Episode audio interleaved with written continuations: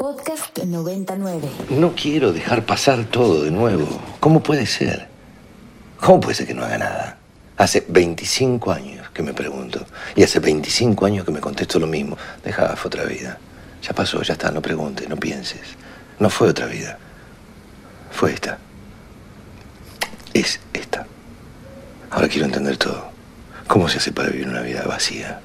¿Cómo se hace para vivir una vida llena de nada? ¿Cómo se hace? El cine y This is a love story. You know when you've done everything, when you've been all Squat! Squat! Squat! and you've even Do you want to have sex? No. Can I at least go down on you? you've done everything and you feel great. You're not even thinking about you don't even think about and even though your sister still hates you, thank you. You're pretending to be friends because your dad is I'm joking, he's just there. Here's to love. And engaged. Here's to love. And engaged. To love! Hey! Congratulations, you assholes!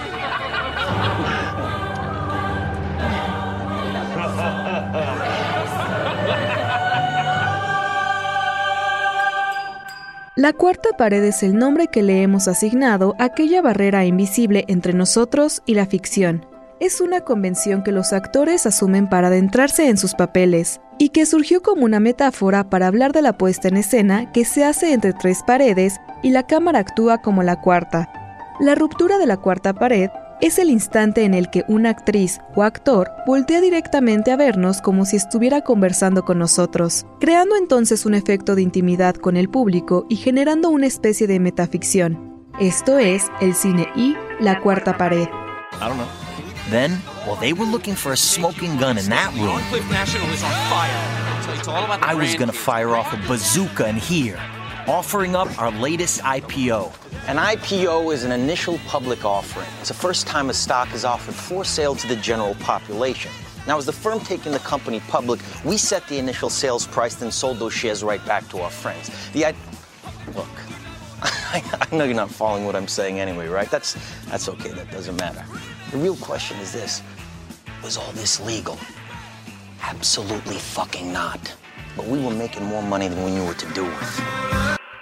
En el cine, una de las primeras veces que se rompió la cuarta pared fue en una película muda de 1918, Men Who Have Made Love to Me, de la cineasta Mary McLean, donde interrumpe las viñetas en escena para hablarle a la audiencia. Una de las películas más reconocidas donde se rompe la cuarta pared es la cinta de 2014, Wolf of Wall Street de Martin Scorsese, donde el personaje de Leonardo DiCaprio, Jordan Belfort, se dirige al público no solo para encontrar en él complicidad, pero para pavonarse a la hora de cometer los fraudes que lo llevan a ganar más y más dinero. El mismo Scorsese hace uso de esta técnica en otro de sus largometrajes, Goodfellas. La interacción con la audiencia por parte de Henry Hill tiene una meta similar a la de Belfort, el convertirnos en secuaces de los gángsters y los crímenes que cometen. When it comes time to licking wounds, there's no place like home. Ah, and I share that home with someone you've met, the old blind lady from the laundromat, Al. God, I miss cocaine. Her. Fourth wall break inside a fourth wall break. That's like 16 walls. She's like Robin to my Batman, except she's old and black and blind. And I think she's in love with me. El uso de la ruptura de la cuarta pared le da una conciencia en sí misma a la película y para que ésta sea efectiva suele ser empleada de forma continua y en momentos impactantes de la narrativa. Esto nos da acceso al monólogo interno de los personajes y por ende nos permite entenderlos mejor, ya sea para comprender cosas que están sucediendo o que están por suceder en la trama o para entender mejor la psique del personaje. Usualmente escucharemos el monólogo interno de personajes con quienes nos sería más complejo generar empatía como psicópatas o sociópatas, cuyas acciones nos resultan cuestionables. Este es el caso de Patrick Bateman en American Psycho o de Francis Underwood en House of Cards. Hola, bienvenidos. Una vez más, esto es El Cine y la Cuarta Pared. Yo soy el More y platico sobre este tema con mi queridísimo Ricardo Marín. ¿Qué tal, qué tal, More? Andrés Durán Moreno. La cuarta pared, la cuarta pared, qué famosa la cuarta pared en el cine. Eh, Dana Sotero, hola. Hola, hola. Y Natalia Gallardo, que escribió el guion de este capítulo del cine. ¿Y cómo estás, Natalia? Muy bien, More. Qué raro es escuchar las cosas que escribes. Producidas, ¿no? No te acostumbras Sí. nunca, ¿eh? Sí, un, un invitado de lujo eh, que sabe mucho de cine. Jaime Ponce Barandica, maestro, ¿cómo estás? Hola, ¿cómo están todos? ¿Cuál será la primera vez que recuerdas que un personaje mira directo a cámara y rompe esto que se supone que es una ley donde se supone que no, no deberíamos de pajarear, se dice en el medio del cine, Jaime? Pues se me ocurre que el gran robo al tren de Edwin S. Porter, porque el plano final muestra a un vaquero que dispara de frente. Al lente. Al lente, o en este caso a los espectadores, que sí se asustaron Sí. en aquella época. A mí me asustaría también que un personaje de ficción en pantalla se dirigiera a mí.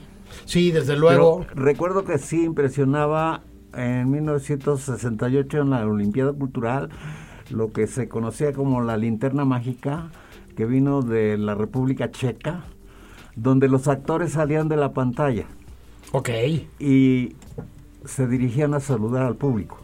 Eso es eh, algo que está vinculado con eh, la puesta en escena de la que hemos hablado en el cine I, que se llama Django con la soga al cuello de Antonio Vega, que está ahora en el Centro Cultural Universitario y que juega con todas estas convenciones y que juega con todas estas estrategias narrativas.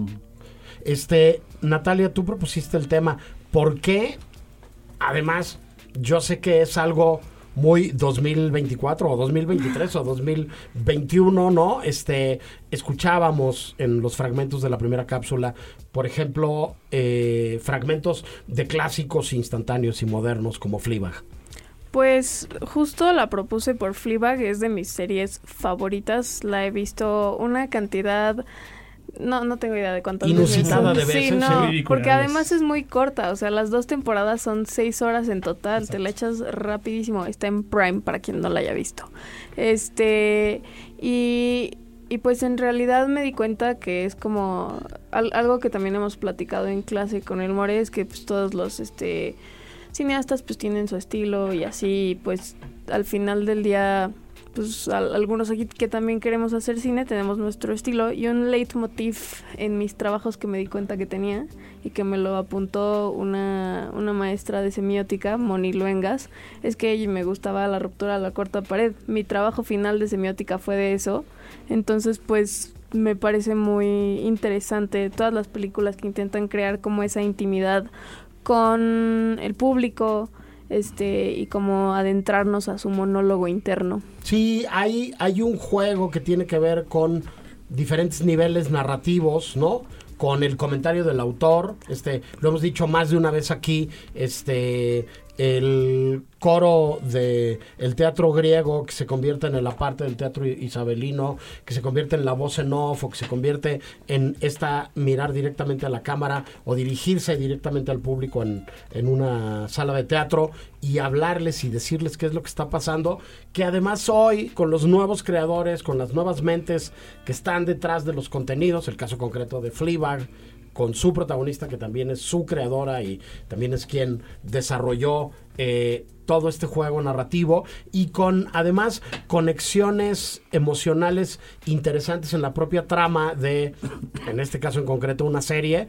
Este, el personaje protagónico voltea constantemente a la cámara, a dirigirse a la cámara y el único que puede darse cuenta de que eso está sucediendo es alguien con quien ella tiene una conexión emocional muy importante que igual y según los que son correctos socialmente no debería de tener, ¿no? Pero que tiene una conexión emocional importante. Sí, creo que en eso destaca Fleabag, creo, ¿no? Justo que el, romp- el rompimiento de la cuarta pared no solo es como un aparato estilístico, sino que también es, es parte de la historia en sí mismo, ¿no? Y los, personajes, no solo el personaje, la protagonista, pues, los personajes, los otros personajes también, los otros personajes también interactúan con este fenómeno, Sí. justo, y a partir de cómo ella lo hace. Entonces, Les pregunto a los que están en la mesa, Dana, Andrés, este, Natalia, Ricardo, Maestro Ponce, este, váyanle pensando en una ruptura de cuarta pared que ahora les, les eh, cuestionaré. Yo por mi parte, y Gabriel decía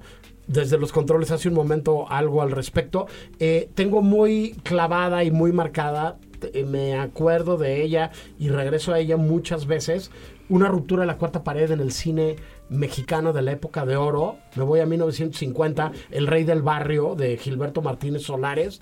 En algún momento de la película, el carnal Marcelo se dirige directamente a la cámara y habla en ese momento, les tengo malas noticias a los que son más jóvenes, con el público que estaba en la sala de cine. A quien se dirigía era el público que estaba en la sala de cine y le da permiso al personaje de Tintán, que tiene una doble vida, que es un ferrocarrilero, pero también es un ratero, ¿no? Le da permiso de robar y dice, mire cuánto ratero hay en la sala de cine, mire cuánto delincuente, ¿no? Y entonces hacen también el juego, ¿no? Están borrachos los dos, cabe, cabe eh, mencionar, ¿no? Y le dice, no, no se vaya, señor, no es personal. No es un asunto personal. Señor, no se vaya, no se vaya. Este, no, señor, no se vaya, por favor, pide, pide Tintán, ¿no? Este, eh, perdón a nombre de su carnal Marcelo. Este, Dana, ¿te acuerdas de algún rompimiento de la cuarta pared en este momento? Algo que te venga a la mente y que te parezca memorable. Uno que recuerdo mucho que vi y me encantó fue cuando vi por primera vez The Truman Show. Ok. Toda esa película Por me supuesto. encantó y el final, o sea, ese rompimiento de la cuarta pared me encantó mucho. Sí, Peter Weir, este, en una película donde, una vez más, este, Jim Carrey, que tiene muchos admiradores, pero muchos detractores también, este, eh, hace un papel extraordinario y demuestra que puede hacer muchas cosas y que tiene una latitud como, como intérprete muy, muy importante. Mi querido Andrés, tú. Ah, hay varios, pero yo les quiero traer uno muy especial que está en Jumanji, en la de 1995. Cuando el niño es transformado en mono y le mandan a pedir un hacha para cortar una liana que está creciendo. Va a la bodega y empieza a darle con un hacha al candado para abrir la bodega. Buenísimo. Pero en ese, sí, momento sí. voltea la cámara y ya se va corriendo porque es como estoy pegando con el hacha al candado para abrir la bodega, o sea, ya tengo el hacha. Ajá, exacto. Y es un momento, solo un segundo, solo un segundo en el que mira la cámara. Y, su- y súper fuera de lugar. Ajá, súper sí, fuera se de me lugar. había olvidado ese, es sí, sí, buenísimo. ese es muy especial y me parece una ruptura de la cuarta pared así chiquitita, pero muy muy buena. ¿Tú, Rick? Am, yo me acuerdo mucho de uno de los primeros que, digamos, me di cuenta, supongo, era el de Annie Hall, cuando, cuando Woody Allen, cuando están en la fila del cine y están hablando, y Woody Allen está esperando entrar a la sala y está escuchando a este pedante de enfrente hablar de Marshall McLuhan y, y dice como de, y dice como de, no, ni siquiera entiendes quién es Marshall McLuhan y le dice a la audiencia, ¿ustedes creen que entienden? No, miren, les voy a explicar quién es y saca, y va por Marshall McLuhan. Que el está en la fila, ¿no? no, que está, que está fuera, está fuera de cuadro. Ah, ok. Y va por el Marshall McLuhan. Explícale, explícale todo esto, ¿no? Y ya le explica a Marshall McLuhan porque es un pedante. Y al final remata Woody Allen diciendo algo así como si la vida o si la vida fuese así, ¿no? O sea, algo así, eh, viendo a la cámara justo. Maravilloso eso. Es- en general esa película tiene una serie de rupturas de la cuarta pared muy simpáticas, muy chistosas y muy melancólicas también. Maestro Ponce, ¿tú te acuerdas de alguno así memorable? Sí, la, la misma película, Annie Hall. O sea, al inicio de la película, Woody Allen se presenta como él, se presenta como el director y se presenta como el personaje. Y se describe físicamente a pesar de que lo estamos viendo. Ok. Natalia puso varias en la cápsula que vamos a escuchar ahora, que nos hizo el favor de producir el equipo comandado por Carmen. Vamos a oírla y regresamos para dar recomendaciones y cerrar el programa del día de hoy. Good evening, Mr. Sugar. Said the man behind the desk whose job it was to never forget a face. Henry Sugar was 41 years old, unmarried and rich. Strange. The following is what Henry read in the little blue exercise book. Gentlemen, I'm a man who can see without using his eyes. He saw it, I cried. He saw that trolley. This is absolutely unbelievable. I was flabbergasted. This is a terrific piece of information. This could change my life. An extraordinary thing happened. All at once, he sees through his own skin. Like an x ray, only better, he sees everything. Henry was now almost certainly capable of making money faster than any other person in the entire world. Interesting.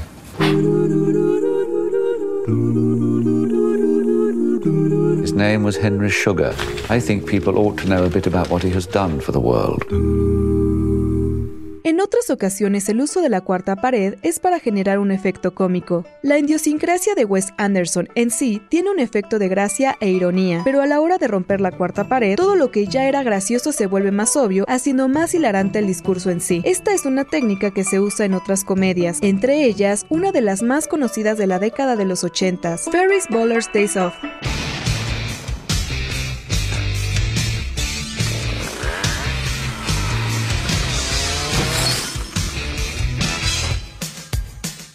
Incredible.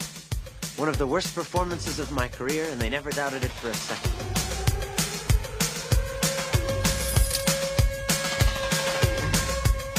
How could I possibly be expected to handle school on a day like this?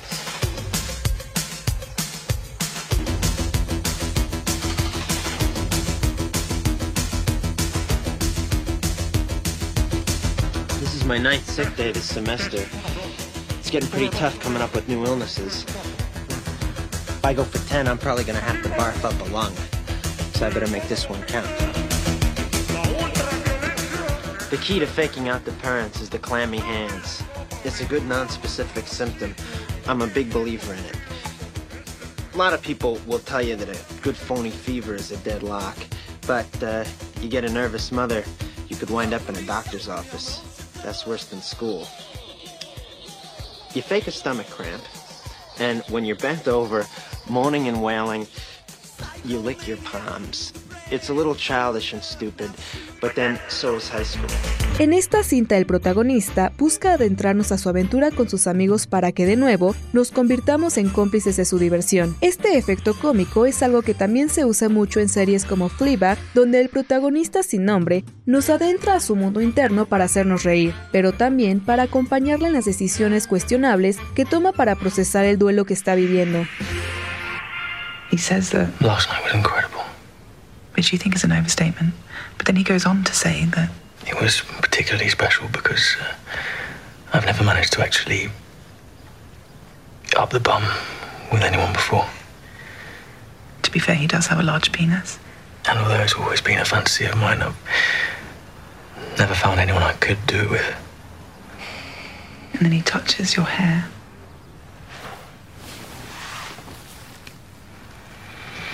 And thanks you with a genuine earnest. Thank you. It's sort of moving. Then he kisses you gently.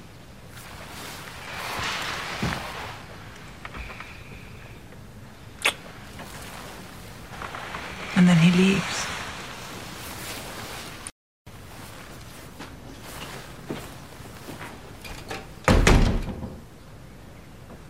And you spend the rest of the day wondering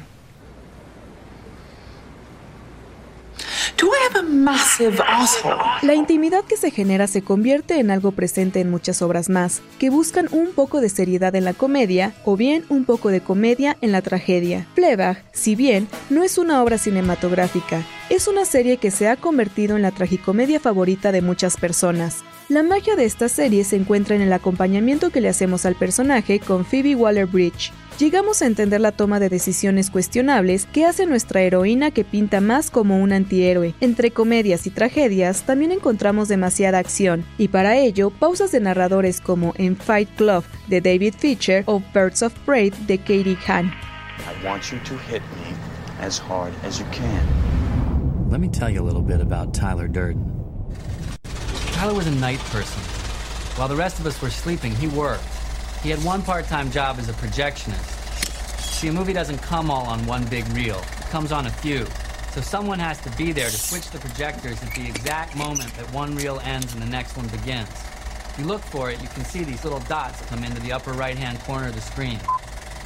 In the industry, we call them cigarette burns. That's the cue for a changeover. He flips the projectors, movie keeps right on going, and nobody in the audience has any idea. Why would anyone want this shit job? Because it affords him other interesting opportunities. Seguimos hablando de la ruptura de la cuarta pared y a estas alturas del partido me parece ocioso discutir sobre si solamente deberíamos de platicar de películas que se estrenaron en una sala de cine, ¿no? Y si califican o no para esta conversación las series o las narrativas seriales. Ya no sé si podríamos también decir las series de televisión. O sea, me parece que podría acabar sonando... Eh, Ya es un término del siglo pasado. No, pero por pura convención, sí, Sí. se hace, ¿no? Por, pura- Este, para- eh, por, por el, por el bien del entendimiento mutuo. Sí, exactamente. Pero en el caso concreto de Fleabag, creo que estamos hablando de ella porque es buenísima. Claro. Porque es inteligente, porque está muy bien escrita, porque está muy bien realizada, interpretada y porque a Natalia se le ocurrió proponérnosla. este, estamos en la recta final. Y este, además de los ejemplos concretos que pusieron, me quedó resonando en la cabeza el del, el del chango. El con- de Jumanji. con- ah, sí. Con, con Es- el búscalo, está muy chido, sí. Este, les pregunto si hay algo reciente o antiguo o de hace tiempo que quisieran aprovechar para recomendar en esta despedida, mi queridísimo Andrés. Ah, pues rapidito, esa que puso Natalia en la, en la cápsula de, del Club de la Pelea me gusta mucho, pero me gustaría tener de las locuras del emperador, esta película animada por DreamWorks, Sí. Ok. donde la Sí. llama sale bastantes veces explicándoles por qué pasó todo, ¿no? Sí. Pero esa parte eso, me gusta mucho eso. Este, Dana, eres de la generación que vio las locuras del emperador. Sí, Sí, justo yo también la- pensé en esa, Es pero películas favoritas. es muy, muy buena. Aparte de esa, igual serie, sitcom, yo recomiendo mucho The Office, donde sale Steve Carell. Me encantan todos los momentos donde rompen la cuarta pared, específicamente los momentos Ah, sí. incómodos donde voltean a ver al público. Que casi no hay en esa serie. Sí. claro. Este, maestro Ponce, ¿tú quieres mencionar alguna más? Pues gracias No. por darte la vuelta. No, no he visto. Bueno, te vamos a poner Fleabag para que veas. Fleabag, a ver qué te parece. Gracias por darte la vuelta. Eh, Ricardo Marín, ¿tú Ah, qué dices? Yo me quedo con una película austriaca que se llama Funny Games de, de Michael Haneke que, Bolas. que destruye la cuarta pared de una forma muy muy dolorosa, creo. Sí, sí, eh, Haneke es todo menos delicado con Sí. su audiencia. Natalia, gracias por el guion. Claro que sí, More. ¿Alguna? ¿Algo más? Es que siento que voy a sonar a disco rayado, pero, pero Fleabag. O sea, Ok. quien no haya visto Fleabag. Fleabag, Fleabag, Fleabag. Flip, flip, Este, flip, Yo este, mencionaría un par más que de las que no hemos hablado. Una este, es una película de Stephen Frears que se llama Alta Fidelidad, High Fidelity, eh, con John Cusack, sobre un melómano increíble. Sí, una gran película. y Este, gran libro también, gran libro. Este, y la otra es uno de los momentos clásicos del cine contemporáneo, más o menos reciente, este, con un personaje entrañable que se llama Amélie Poulain. Este, Mm. en Amélie, eh, Sí, ver a cierto. ella mirar a cámara con su cuchara cuchara. en mano para romper el caramelo del creme brûlée. Este es un momento que me parece icónico. Muchísimas gracias a todos los que están del otro lado del transistor y hacen las mejores eh, horas, minutos, segundos de nuestro mejor día laborable de la semana. Eh, yo soy el Mori y nos podemos ver en muchos lados, pero seguro, seguro nos vemos muy pronto en el cine.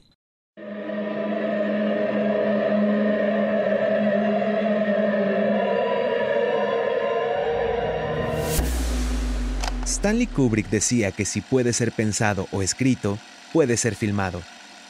Nosotros creemos que también debe ser analizado, discutido, celebrado y criticado.